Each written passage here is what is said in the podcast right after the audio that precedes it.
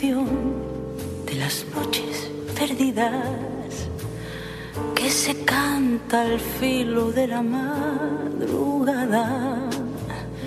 con el aguardiente de la despedida. Por eso suena tan desesperada y ven a la canción de las noches perdidas. Si sabes que todo sabe a casi nada, a carrera en los leotardos de la vida, a bola de alcanfor dormida en la almohada y tiene nombre de mujer. Como la soledad, como el consuelo, los del deber no encuentran taxi libre para el cielo. Esta es la canción de las noches perdidas lleva un crisante mojado en la solapa. ¿Cómo les va, queridos radioescuchas? Estamos aquí, trasnochados, eh, una hora y media después del horario de anuncio de este programa, porque la señorita Merlo salió a hacer mandados. Como siempre. Yo siempre soy la culpable, Como ¿no? siempre, arruinando todo, todo, todo, absolutely todo. Hubiera, hubiera arrancado usted sin mí. No, porque. Diga la verdad, soy imprescindible para este programa. Sí, Sin es, mí no es nada esto.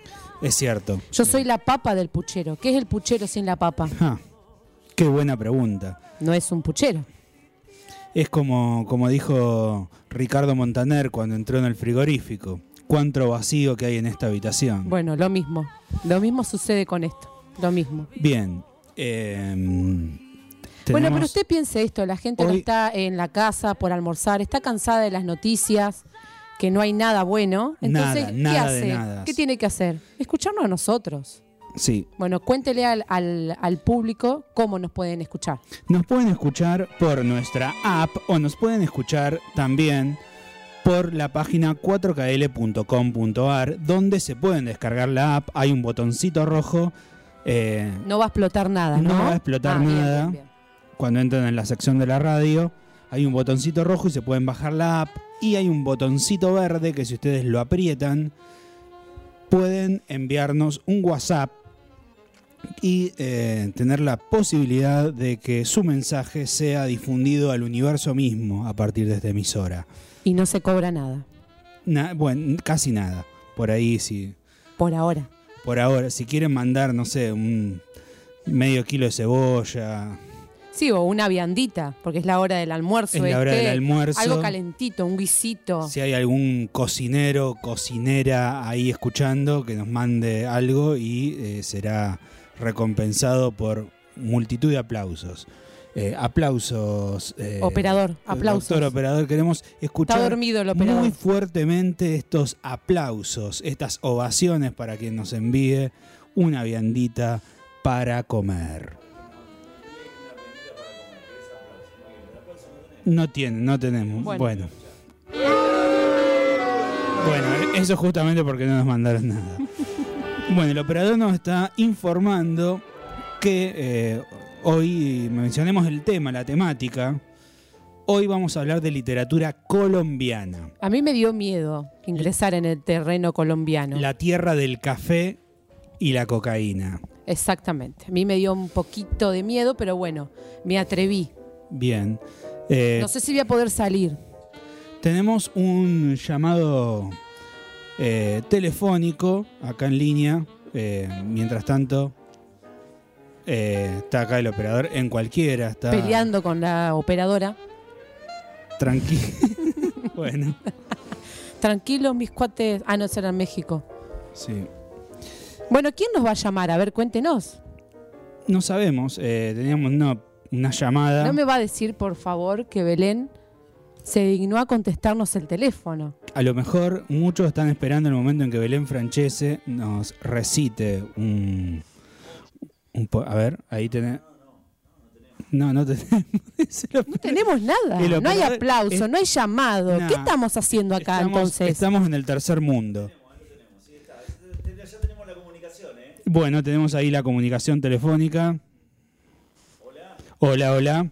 O usted me recibe 100 mil dólares mensuales a partir de hoy para brindarle toda la protección necesaria al cartel de Medellín y que se mantengan fuera de problemas con la ley, o yo le mato a usted el papá, la mamá, los tíos, a su esposa María, al niño Santiago, a la niña Pilar, mejor dicho, hasta su abuelita. Y si su abuelita ya está muerta, yo se la desentierro y se la vuelvo a matar. Pero ¿quién habla? ¿Quién? Pablo Emilio Escobar Gaviria. ¿Sacó la libretita y anotó? Arrancamos. Ar- Arrancamos, arrancamos entonces eh, con un llamado de nuestro queridísimo Pablo Emilio Escobar Gaviria. Bueno, que nos mande un regalito mínimo. Por lo menos sí, los 100 mil dólares se los aceptamos Con mucho gusto. para la protección del Eh, cartel de trabajamos Medellín. con cuenta DNI, le podemos decir, Sí, Mercado sí. Pago. Así que ya saben, si hay algún narcotraficante escuchando dispuesto a financiar este programa, eh, es bienvenido. Todo es bien. Exactamente.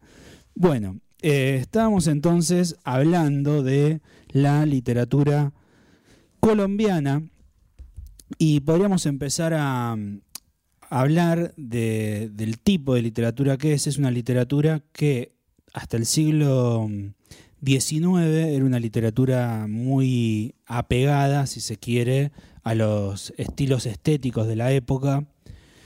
Ya a comienzo del siglo XX tenemos eh, un gran escritor regionalista que es José Eustacio Rivera y Rómulo Gallegos con la, la novela precisamente del regionalismo, donde ya se empieza a filtrar la violencia y empieza a aparecer la narrativa de la violencia que va a ser tan característica de la literatura colombiana, una nación eh, marcada precisamente por la violencia, como lo, es, lo son por otra parte prácticamente todas las naciones latinoamericanas. Vivimos en un continente donde la historia ha escrito con sangre. Ahora, qué importancia, ¿no? Esto de la literatura que nos permita conocer, sin movernos de nuestra casa, de nuestro living, Sí, de nuestro cómodo sofá, conocer todas estas geografías, ¿no? exactamente. Lo- Porque uno de a poco se va introduciendo en cada, en cada lugar, en cada rincón. Estuvimos en México, hoy en Colombia, estuvimos en Chile, Perú. Y la verdad que esto es mágico, de cómo de cada autor o de cada cuento, texto, relato que traemos acá, podemos conocer un poquito de cada lugar.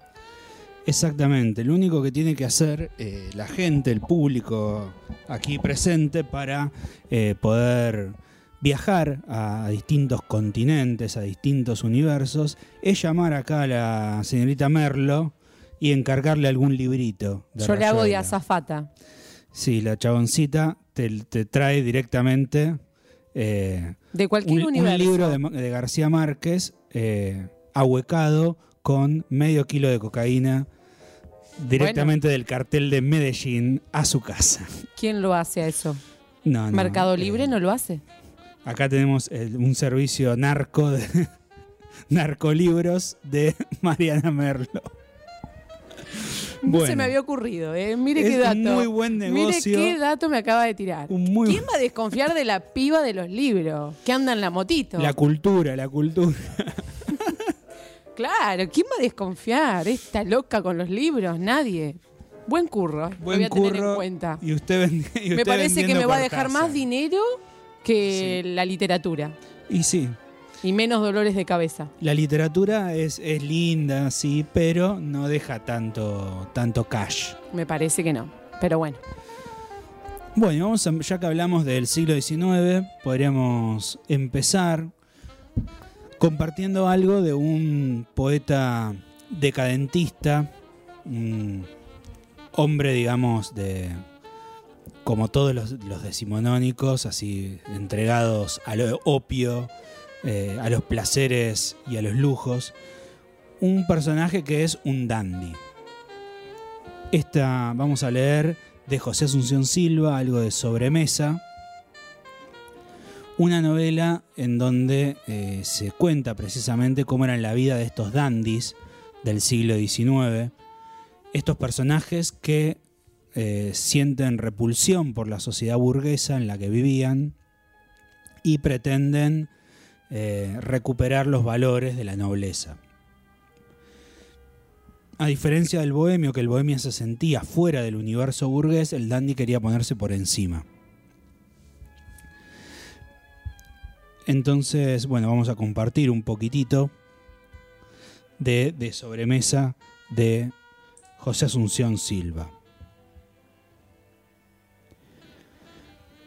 Recogida por la pantalla de gasa y encajes, la claridad tibia de la lámpara caía en círculo sobre el terciopelo carmesí de la carpeta, y al iluminar de lleno tres tazas de china, doradas en el fondo por un resto de café espeso, y un frasco de cristal tallado lleno de licor transparente, entre la cual brillaban partículas de oro, dejaba ahogado en una penumbra de sombría púrpura, producida por el tono de la alfombra, los tapices y las colgaduras, el resto de la estancia silenciosa.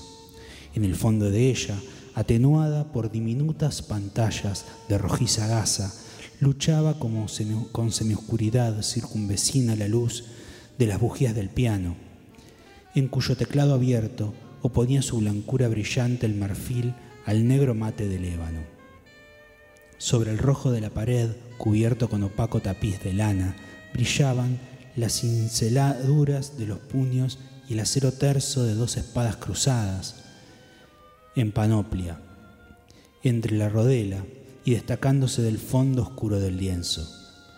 Limitado por el oro de un marco florentino, sonreía con expresión bonachona la cabeza de un burgomaestre flamenco copiada de Rembrandt. El humo de dos de cigarrillos cuya punta de fuego ardían en la penumbra ondeaban en sutiles espirales azulosas en un círculo azul de la lámpara, y el olor enervante y dulce del tabaco opiado de Oriente se fundía con el cuero de Rusia en el que estaba forrado el mobiliario. Eh, una casa más o menos, un living como el suyo, señorita Merlo. Igual. Una mano de hombre se avanzó sobre el terciopelo de la carpeta, frotó una cerilla y encendió las seis bujías puestas en un pesado candelabro de bronce cercano a la lámpara. Con el aumento de luz fue visible el grupo que guardaba silencio. El fino perfil árabe de José Fernández, realzado por la palidez mate de la tez y la negrura rizosa de sus cabellos y de la barba, y la contextura hercúrea y fisonomía plácida de Juan Rovira, tan atrayente, con el contraste en que ella forman los ojazos de expresión infantil y las canas del espeso bigote, sobre lo moreno del cutis atesado por el sol, la cara enjunta y grave de Oscar Sáenz, que con la cabeza hundida en los cojines del diván turco y el cuerpo tendido sobre él, se retorcía la puntiaguda barbilla rubia y parecía perdido en una meditación interminable. Bueno, acá eh, tenemos una descripción bien decimonónica de esta sobremesa, que es a su vez una descripción muy cinematográfica, o sea, vemos la situación en la oscuridad casi teatral y de repente se va prendiendo la luz y se van, van apareciendo los personajes.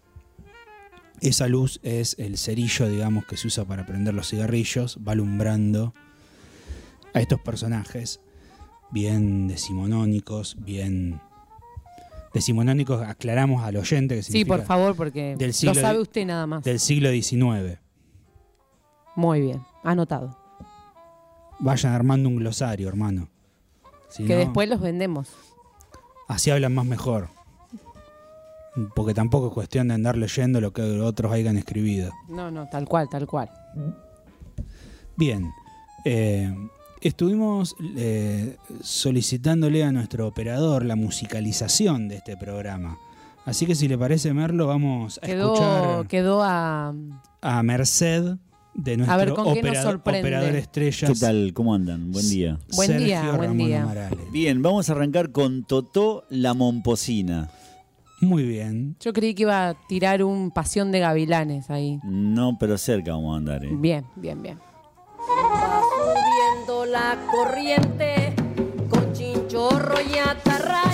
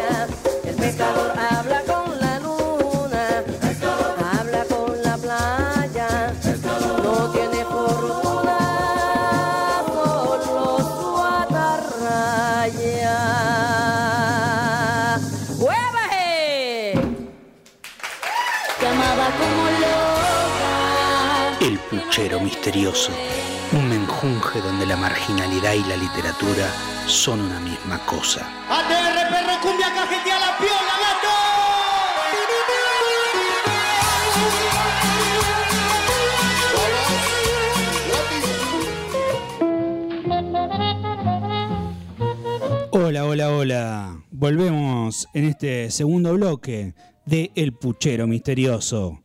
En esta ocasión, en este bloque, eh, vamos a hablar de Rómulo Gallegos.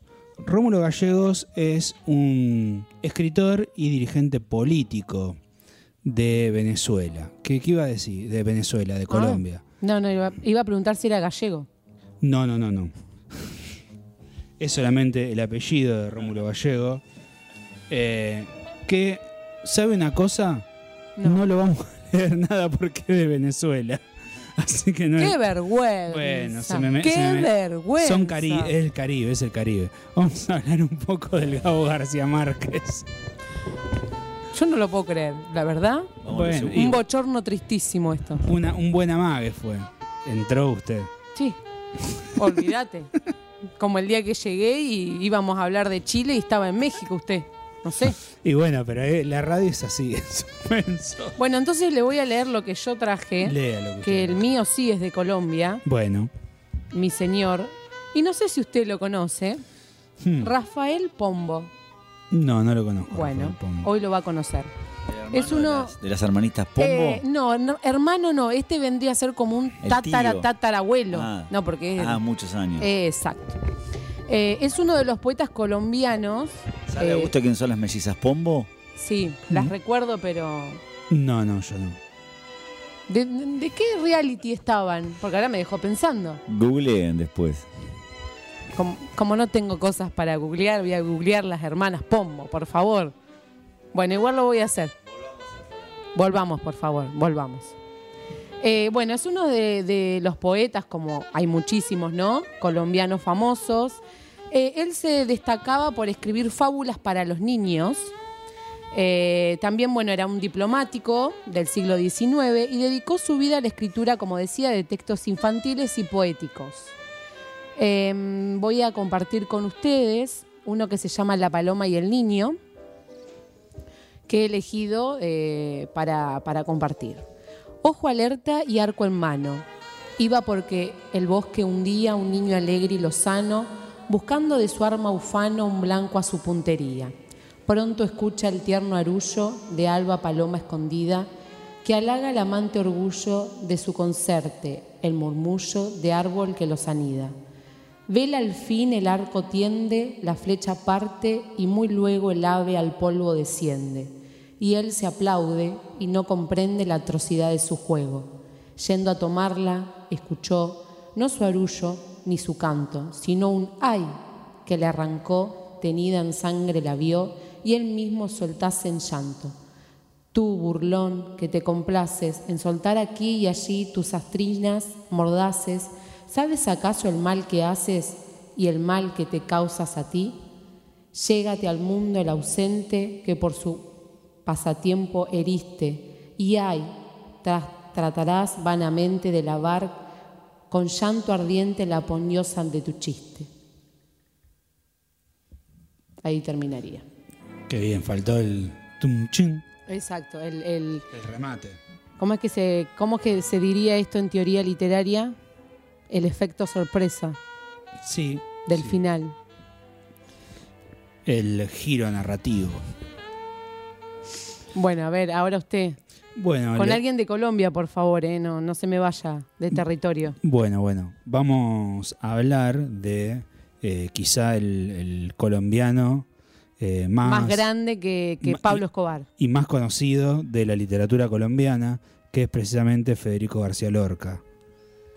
Nuestro querido Gabo. Nuestro querido Gabo García Lorca. eh,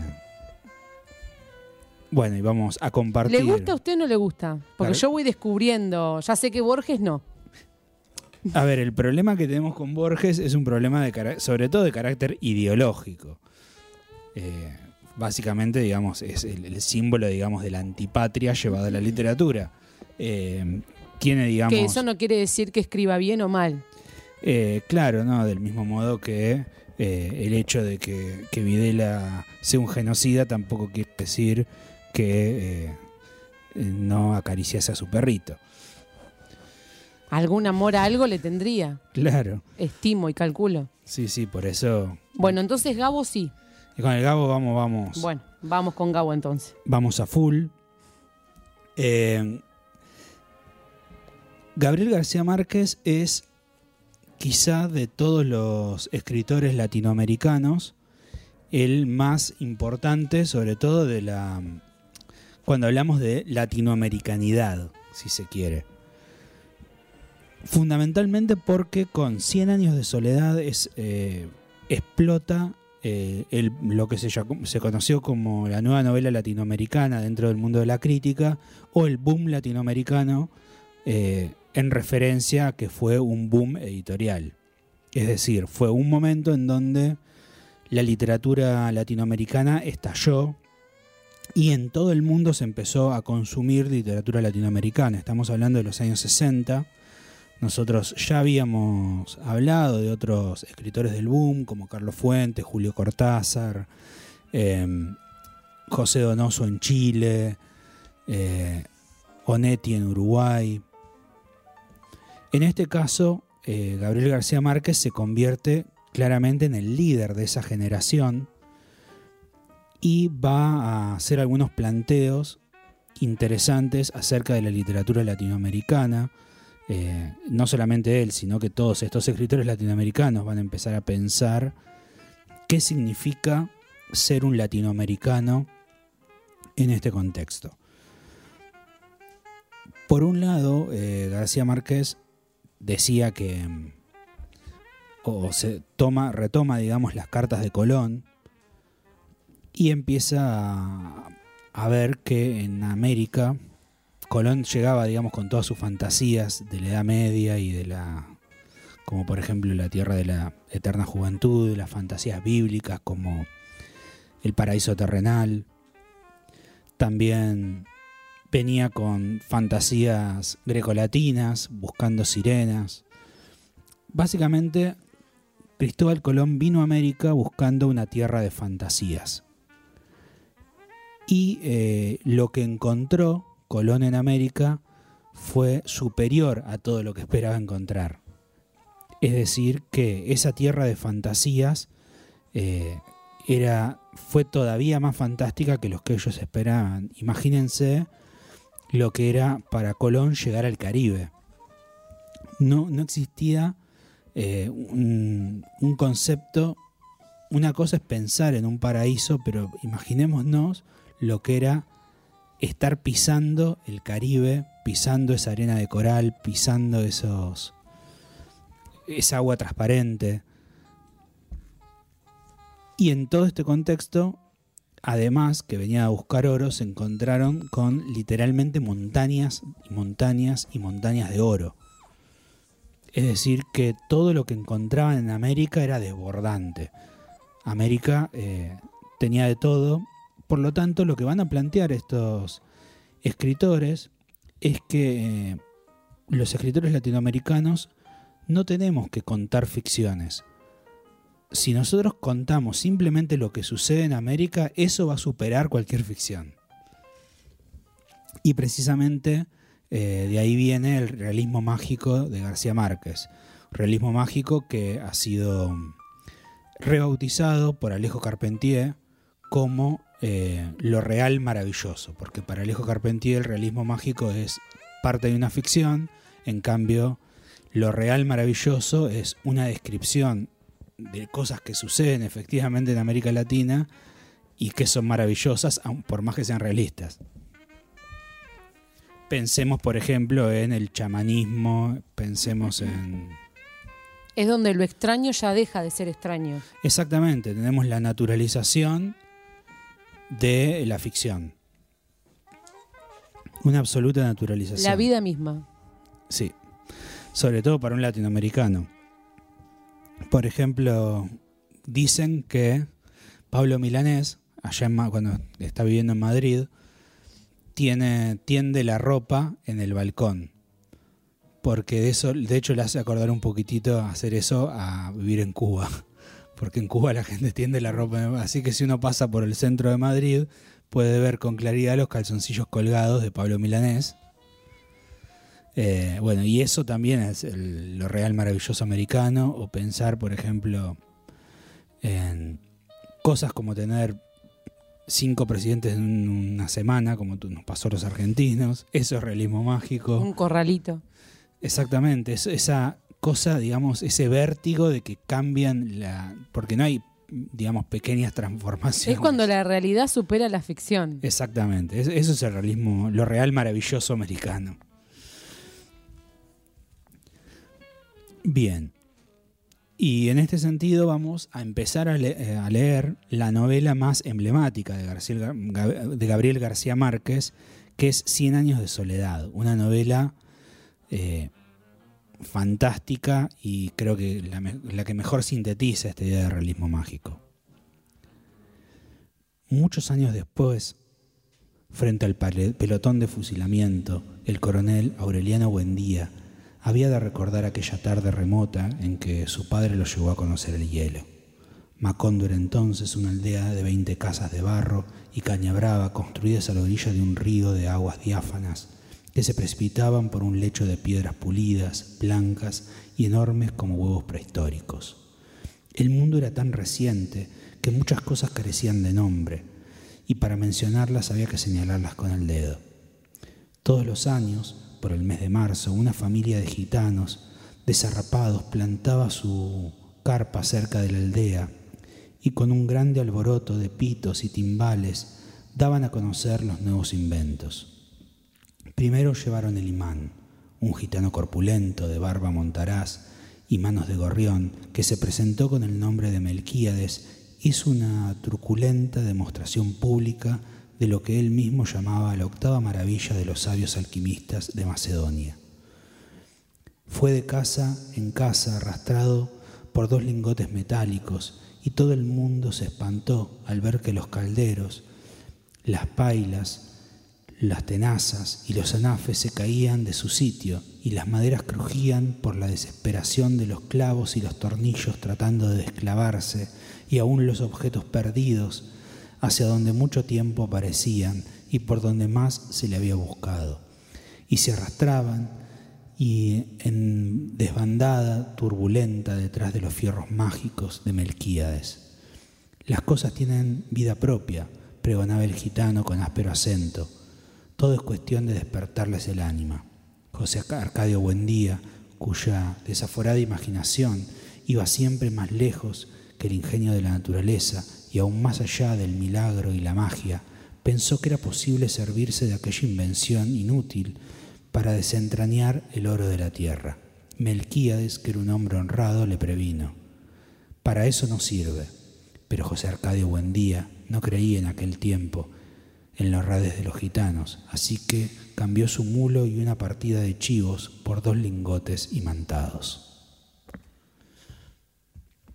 Bueno, acá tenemos inclusive una, un relato, digamos, de esta fundación mítica de Macondo, que Es el comienzo, en realidad, del libro. Exactamente, diría Joaquín Sa- Sabina, eh, que empieza frente al pelotón de fusilamiento. eh, el protagonista em- recuerda su niñez cuando, como decía Sabina, el mundo estaba recién pintado. Sí, que señalaban con el dedo, decía. Exactamente, y, y esta idea de llegar a un continente virgen que eh, nos remonta inevitablemente a Colón, esta idea de la búsqueda del oro, esta idea de, digamos, de presentarles magia que en realidad no es tal, como los imanes o el hielo. Eh, pensemos que los colombianos, digamos, en esta época mítica no tenían freezer. Y por lo tanto, la única forma que había de, de- de que llevar el agua, digamos, a cero grados era ir hasta los lugares donde nevaba, que quedaban bastante lejos de del Ecuador, en donde está Colombia. Bien, Yo voy a leer otro, otro fragmento, si le parece. bueno, leya, leya. Se reunían a conversar sin tregua, a repetirse durante horas y horas los mismos chistes, a complicar hasta los límites de la exasperación del cuento del gallo capón, que era un juego infinito en el que el narrador preguntaba si querían que le contara el cuento del gallo capón y cuando contestaban que sí, el narrador decía que no, le- que no les había pedido que dijeran que sí, sino que si querían que les contara el cuento del gallo capón. Como de la buena pipa. Exactamente. Y cuando contestaban que no, el narrador decía que no les, no les había pedido que dijeran que no, sino que si querían que les contara el cuento del gallo capón, y cuando se quedaban callados, el narrador decía que no les había pedido que se quedaran callados, sino que si querían que les contara el cuento del gallo capón y nadie podía irse, porque el narrador decía que no les había pedido que se fueran, sino que se que si querían que les contara el cuento del gallo capón y así sucesivamente, un círculo vicioso que se prolongaba por noches enteras. Qué me encantó, me encantó. El famoso cuento de la buena pipa.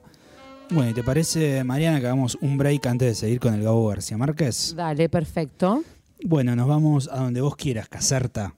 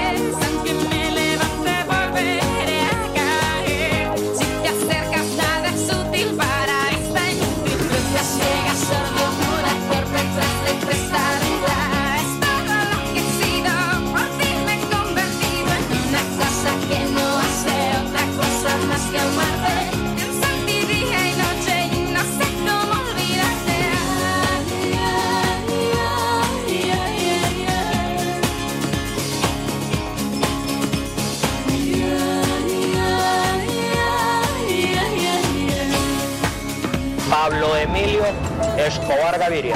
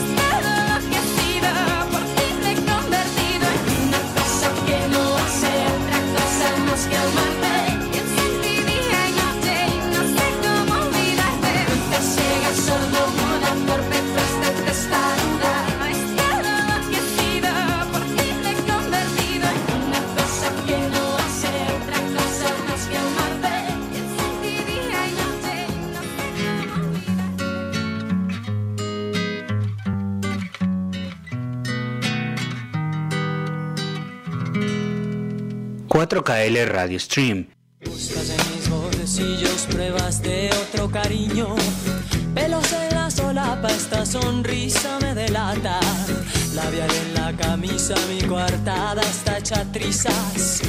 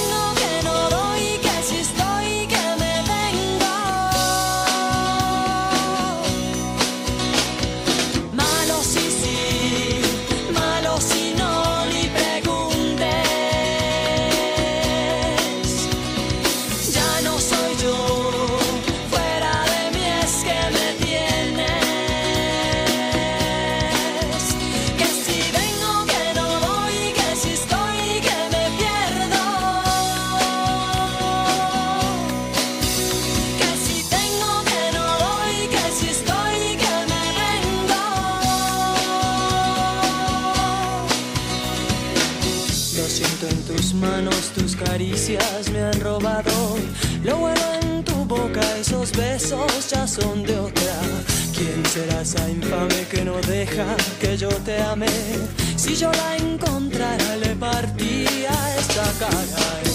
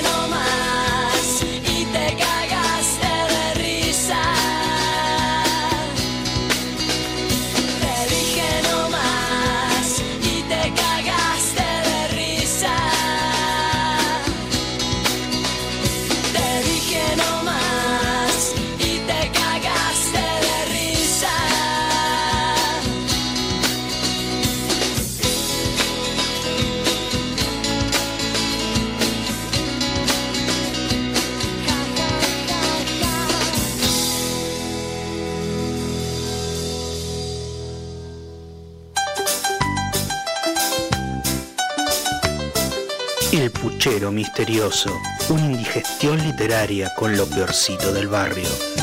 Soy un imbécil, soy medio tarado, soy nulo, soy un retardado. Nunca pasé la edad de la bobera, en el mate yo tengo madera.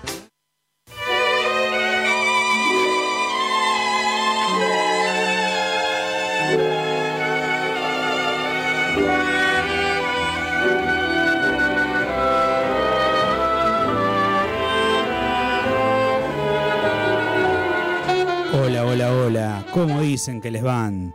Tenemos mensajes de nuestros oyentes. Frase del principito, dice eh, Melina Milena Colinas. eh, me pregunto si las estrellas están encendidas para que cada uno pueda encontrar la suya. Y con esto eh, quiere participar, digamos, del sorteo. Claro, vamos de- a recordarle a la gente que estábamos con un sorteo de Vamos. el libro del Principito ilustrado por Milo Lockett. Exactamente. Que el señor Milo Lockett estuvo eh, no- Compartiendo. claro, porque no se dice retuiteando, no. En Instagram no. Y reinstagrameando. Ah, exacto, ahí sería. Eh, Lo ¿viste? ¿Qué nivel? ¿Qué nivel? Exactamente, ya somos. Llegamos hasta Milo Lockett. Exactamente. Y superamos eh, los cuatro oyentes. Bueno, Tenemos- ya adem- es- además de nuestras madres, tenemos oyentes Gracias más. a Milo Lockett. O será Gracias a a, Milo- Pablo a Emilio Milo. Escobar. No se sabe. ¿eh? Pablo Escobar Gaviria sí eh, es eh, un Pablo Emilio Escobar Gaviria. Pablo Emilio Escobar Gaviria siempre, siempre nos suma seguidores, sobre todo. Sí, Imagínate que si no Eh. le mata a la abuelita, al tío y al perro, dijo, vamos a escuchar estos. Y bueno, medios mandibuleros los oyentes eh, de Pablo Escobar. Pero en fin. Oyentes, en fin. Bien. Y eh, también dice acá Antonella Coppola: Me partiste el cora con Shakira, mi ídola de pequeña. Esos temas los bailaba y me vestía como ella, pelo negro, trenzas, ja. Impresionante. Shakira, otra referente. Traemos a la, a la memoria eh, eh, esta infancia, ¿no? De cada uno. Exactamente. Eh, justamente Shakira fue trascendió generaciones. Me acuerdo que también mis compañeras, estamos hablando de mediados de los años 90, también ya se ponían a cantar canciones de Shakira y era como la banda sonora, digamos, del De cupo de la rama femenina, sí, de nuestra infancia. ¿Quién no creció con Shakira? Exactamente, Shakira. Yo. Sí, Yo sobre, no. Bueno, ya usted ya yo estaba ya había crecidito. crecido cuando Shakira creció. Todos crecimos con Shakira, sobre todo eh, Antonito Igual de la la Rúa. ¿eh? Bueno. Esa nota de color. Bueno, había que decirlo en algún momento. Comparado con lo que dije yo, no fue nada. Que yo dije no, yo no, la nada. cunaría y habló de Antonio de la Rúa. Chao. Ahí derrapamos. Bueno, bueno. Bueno, continuamos entonces con el Gabo García Márquez, que ya nos fuimos demasiado del pasto acá con la señorita Merlo y el doctor Ale. No, usted, no, no, no, no. No me inculpen a mí. No, sí, que no. Ya demasiado que vivo en el pecado. Qué raro no lo dijo hoy. Bueno, re- recordamos a los oyentes que acá la señorita Merlo A ver si Pablo Emilio Escobar lo puede llamar a, a mi Tiene- señor eh, que convi ¿cómo se diría? tu, eh, Convividor. con quien estás enmancebada. Bueno, a ver si lo, le puede dar un tubazo, a ver que lo apure un poco.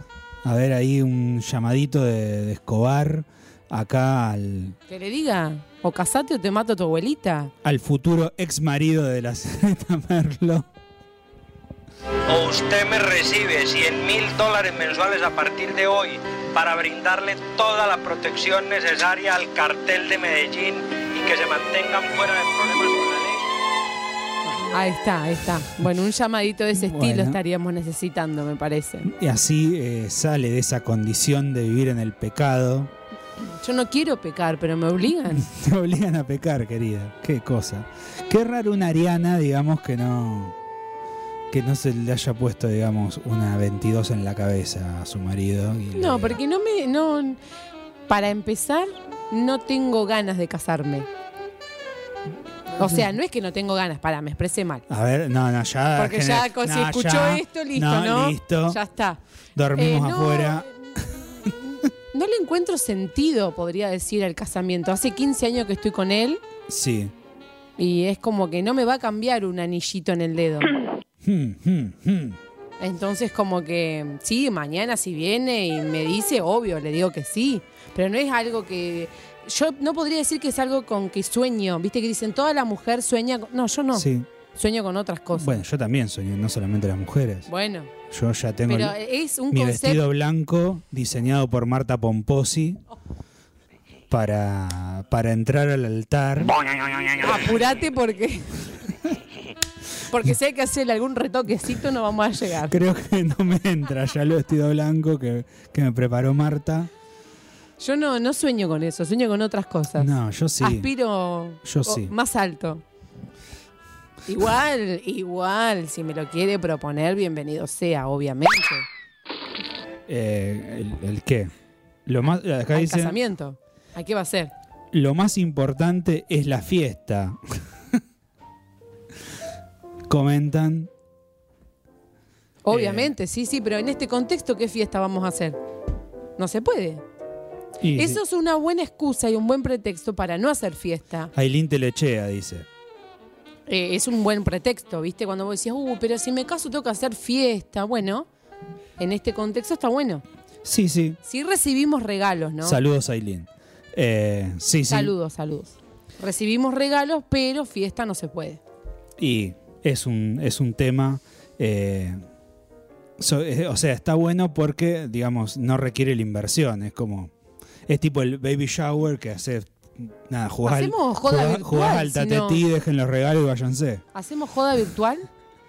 Eh, un- sí, sería, sería. A ver cómo sería la logística. Ya no- nos fuimos un poquitito al carajo con el tema de la literatura colombiana, pero me parece que, que no, no está mal pensar en cómo lograr un casamiento acá para la señorita Merlo en esta coyuntura eh, sociopolítica de la pandemia. Vayan tirando opciones. Queremos que nuestros oyentes tienen opciones de cómo quieren que la señorita Merlo festeje su matrimonio su, con su futuro ex esposo, como dijimos. ¿Vía Zoom o Meet? ¿Zoom o Meet? El catering, ¿qué onda? ¿Cómo, cómo Y funciona? el catering, ¿a quién se lo vamos a pedir? Tenemos una grosa. Acá tenemos, sí, a- tenemos- nos está escuchando Antonella. A ver si Antonella Coppola. se pone media pila y manda, manda algo cuando estoy yo. Porque es todo fotito, fotito, y yo cuando Pobre Antonella, ya le están, le mangueamos, la heladera. le mangueamos el catering a Antonella Coppola. Bueno, y, y- y el helado quién lo trae? No, helado no. No, no, no, no, no. Prefiero dar churros de postre. Bueno, pero usted tiene un hel- es dueña de una heladería. Bueno, de, de dueña, una franquicia de heladerías. Pero eh, justamente no me estaría gustando el helado a mí. Bueno, bueno, El flan casero sí. con más razón, más para nosotros.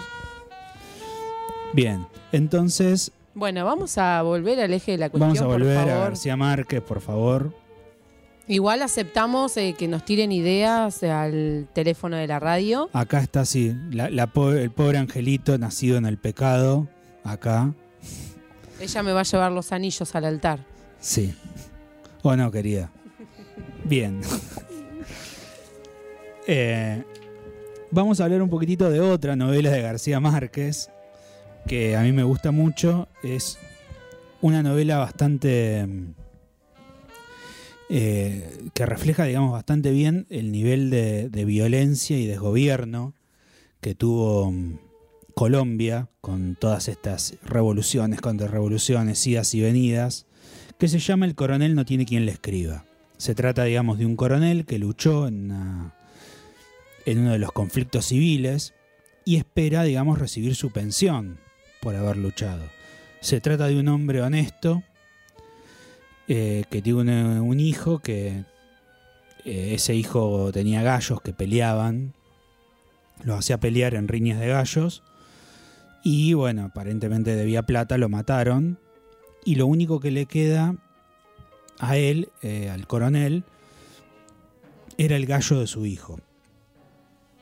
Entonces, lo que, eh, la poca plata que tienen, porque ya no tienen dinero, la usan para comprarle maíz al gallo para llevarlo a pelear y ganar.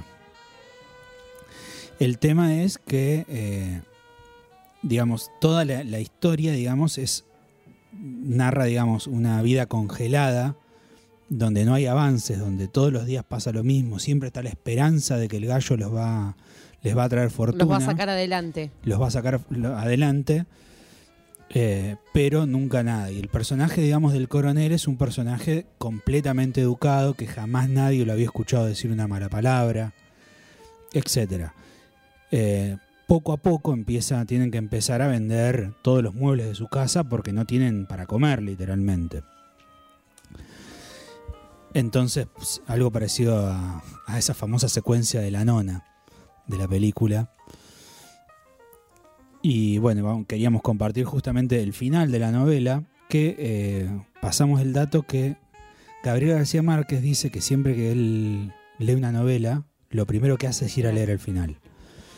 Eh, porque no, se- no se puede aguantar la novela, entonces tiene que leer el final. Y entonces él, sabiendo que... A mí él- me pasa algo similar. que Si el el- final es bueno sí, o me atrapa, leo la novela o el cuento. Entonces lo que plantea él es que, digamos, la historia no se resuelva nunca en los finales, sino que se resuelva, digamos, eh, a mitad A de la historia. o a lo largo de o a lo todo. largo, exactamente, de modo tal que lo tengan que leer sí o sí y no encontrarse a lectores como él que, o como nosotros que vamos, estamos yendo directamente al final. Que diga, ah, vos sos pillo, Claro. tomá.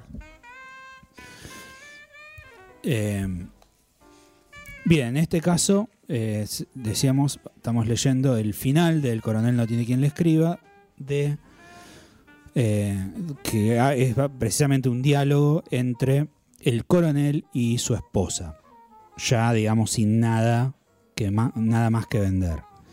El coronel no supo eh, si había oído esa palabra antes o después del sueño.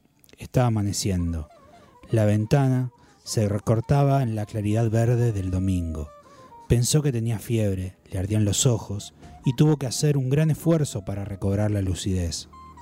¿Qué se puede hacer si no se puede vender nada? repitió la mujer. Entonces ya será 20 de enero, dijo el coronel perfectamente consciente. El 20% lo pagan esa misma tarde.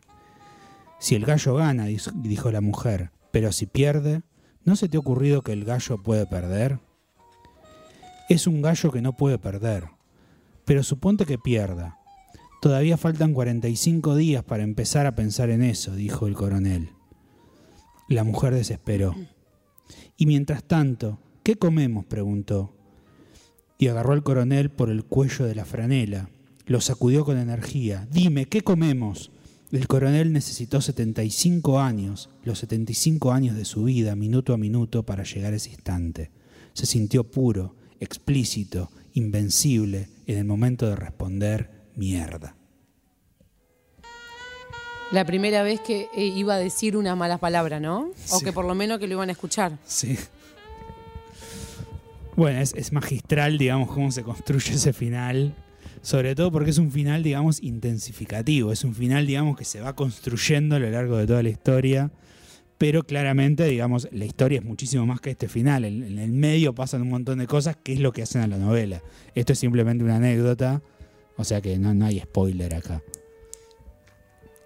Eh, pero bueno, después de haber de- debatido eh, con la señorita Merlo y nuestros oyentes eh, su, su insistencia en vivir eh, en el pecado, eh, a- ahí- eh, y haber leído y hablado un poco del coronel No tiene quien le escriba, nos vamos a un breve pausa musical a cargo del doctor Sergio Ramón Omar. Ale. Yo soy la pájara pinta, viuda del pájaro pinto. Mi marido era muy alegre y un cazador me lo mató con una escopetita verde el día de San Borombo. Una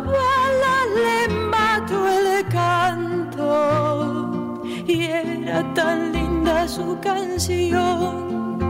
La segunda le mató el vuelo y la tercera el corazón. Ay, ay, la escopetita verde. Ay, ay, mi marido pintó. Si al oírme se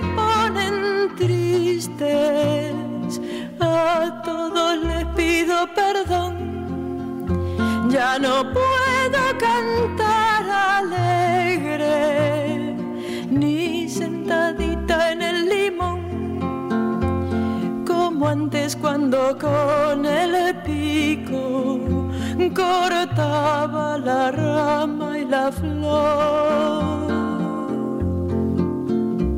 Yo soy la pájara pinta. Si alguien pregunta dónde estoy, le digo. Bueno, ustedes se preguntarán qué está haciendo María Elena Walsh en este eh, programa colombiano. La tenemos alquilada, María Elena Walsh. Bueno, ¿qué, qué, qué estará haciendo? Bueno, le, le vamos a contar a la gente que lo que estamos escuchando es Estaba la pájara pinta. Y la escritora de este bellísimo poema es Alba Lucía Ángel Marulanda, más conocida como Albalú, que es una eh, escritora, bueno, colombiana obviamente, que nació en 1939 y pertenece al boom de escritores latinoamericanos que hoy nombraba Augusto más temprano, eh, porque eh, está eh, considerado como muy importante el estilo independiente que ella tiene a la hora de narrar, a la hora de escribir. Así que bueno, como siempre queríamos traer también alguna escritora mujer a esta mesa y a este programa. Por eso que estamos escuchando de fondo a la pájara pinta. Exactamente. para- la. Siempre buscamos hacer nuestro aporte al feminacismo. de la Exactamente. señori- de la señorita Merlo. Porque acá si no me acuerdo yo ustedes, ¿Cómo? nada. ¿Cómo que no? Bien y gracias.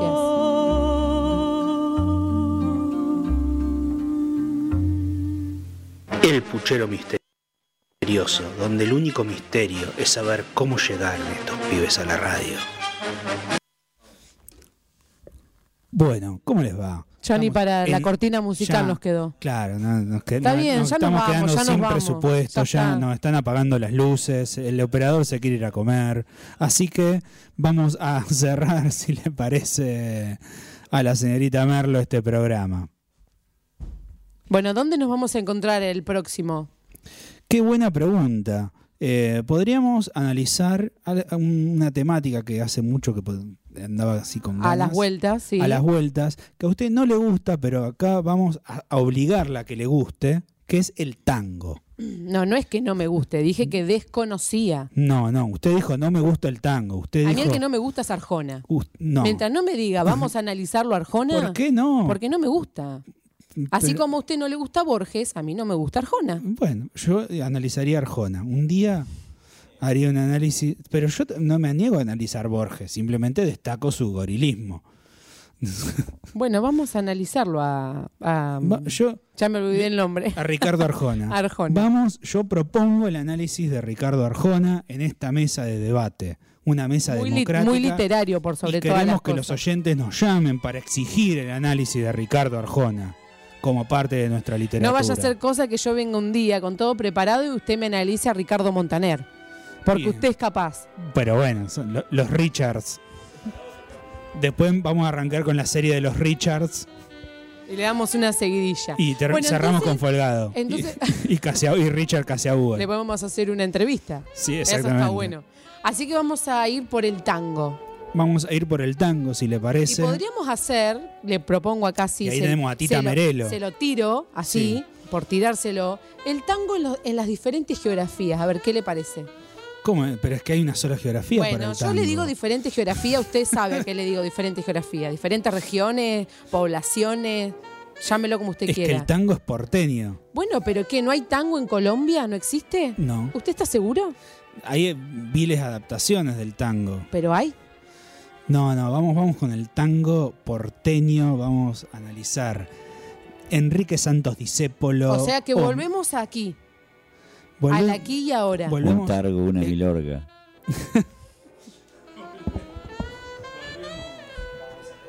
Sí, dale. volvemos Si te sacamos del aire, querido. ahí. Me, me- me bloquean el micrófono, no sé qué, qué onda este operador. Bueno, eh, vamos Bueno, entonces vamos a ir con Robert- Roberto Goyeneche, El tango bien porteño. Carlitos Gardel, Enrique Santos Discépolo, Homero Mansi, Virginio, Virgilio Espósito, Cátulo Castillo. La abuela de Lali. Eh, claro. el abuelo. ah, el abuelo, sí. perdón. Sí. Virginia le entendí, por eso. Mariano Mores, eh, Astor Piazzolla, eh, Horacio Ferrer, que ya lo mencionamos cuando hablamos de los uruguayos, así que... Bueno, ¿ve? ¿Ve? ¿Que hay tango en otros lugares? Sí, pero a ver, el tango uruguayo, eh, o sea, el tipo... El tango se- uruguayo. se no, se vino a la Argentina, o sea, está viviendo vivió prácticamente toda su vida en Buenos Aires, Horacio Ferrer. Yo voy a buscar. Hay tango japonés muy bueno, ¿eh? Hay un tango japonés, tenemos... Posta te digo. Sí, sí. Eh, Akira Kurosawa, gran bandoneonista.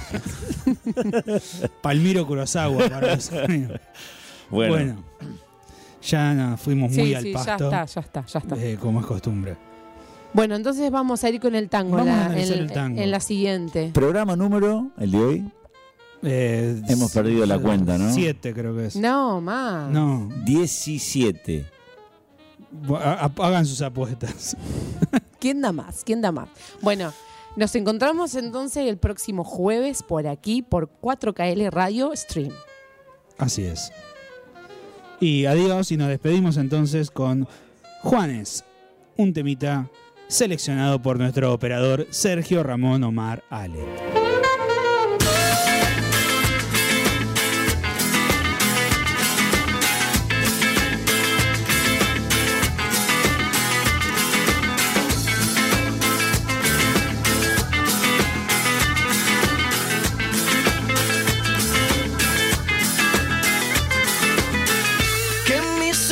Se despierten con la luz de tu mirada. Yo a Dios le pido que mi madre no se muera y que mi padre me recuerde. A Dios le pido que te quedes a mi lado y que más nunca te me vayas, mi vida. A Dios le pido que mi alma no descanse cuando de amarte se trate mi cielo. A Dios le pido por los días que me quedan y las noches que aún no llegan yo. A Dios le pido por los hijos de mis hijos y los hijos de tus hijos. A Dios le pido que mi pueblo no derrame tanta sangre y se levante mi gente. A Dios le pido que mi alma no descanse cuando de amarte se trate mi cielo. A Dios le pido un segundo más de vida para darte y mi corazón entero entregarte.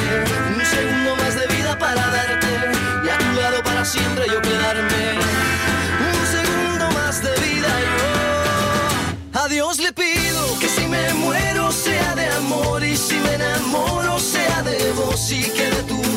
este corazón. Todos los días a Dios le pido que si me muero sea de amor y si me enamoro sea de vos y que de tu voz sea este corazón. Todos los días a Dios le pido. A Dios le pido.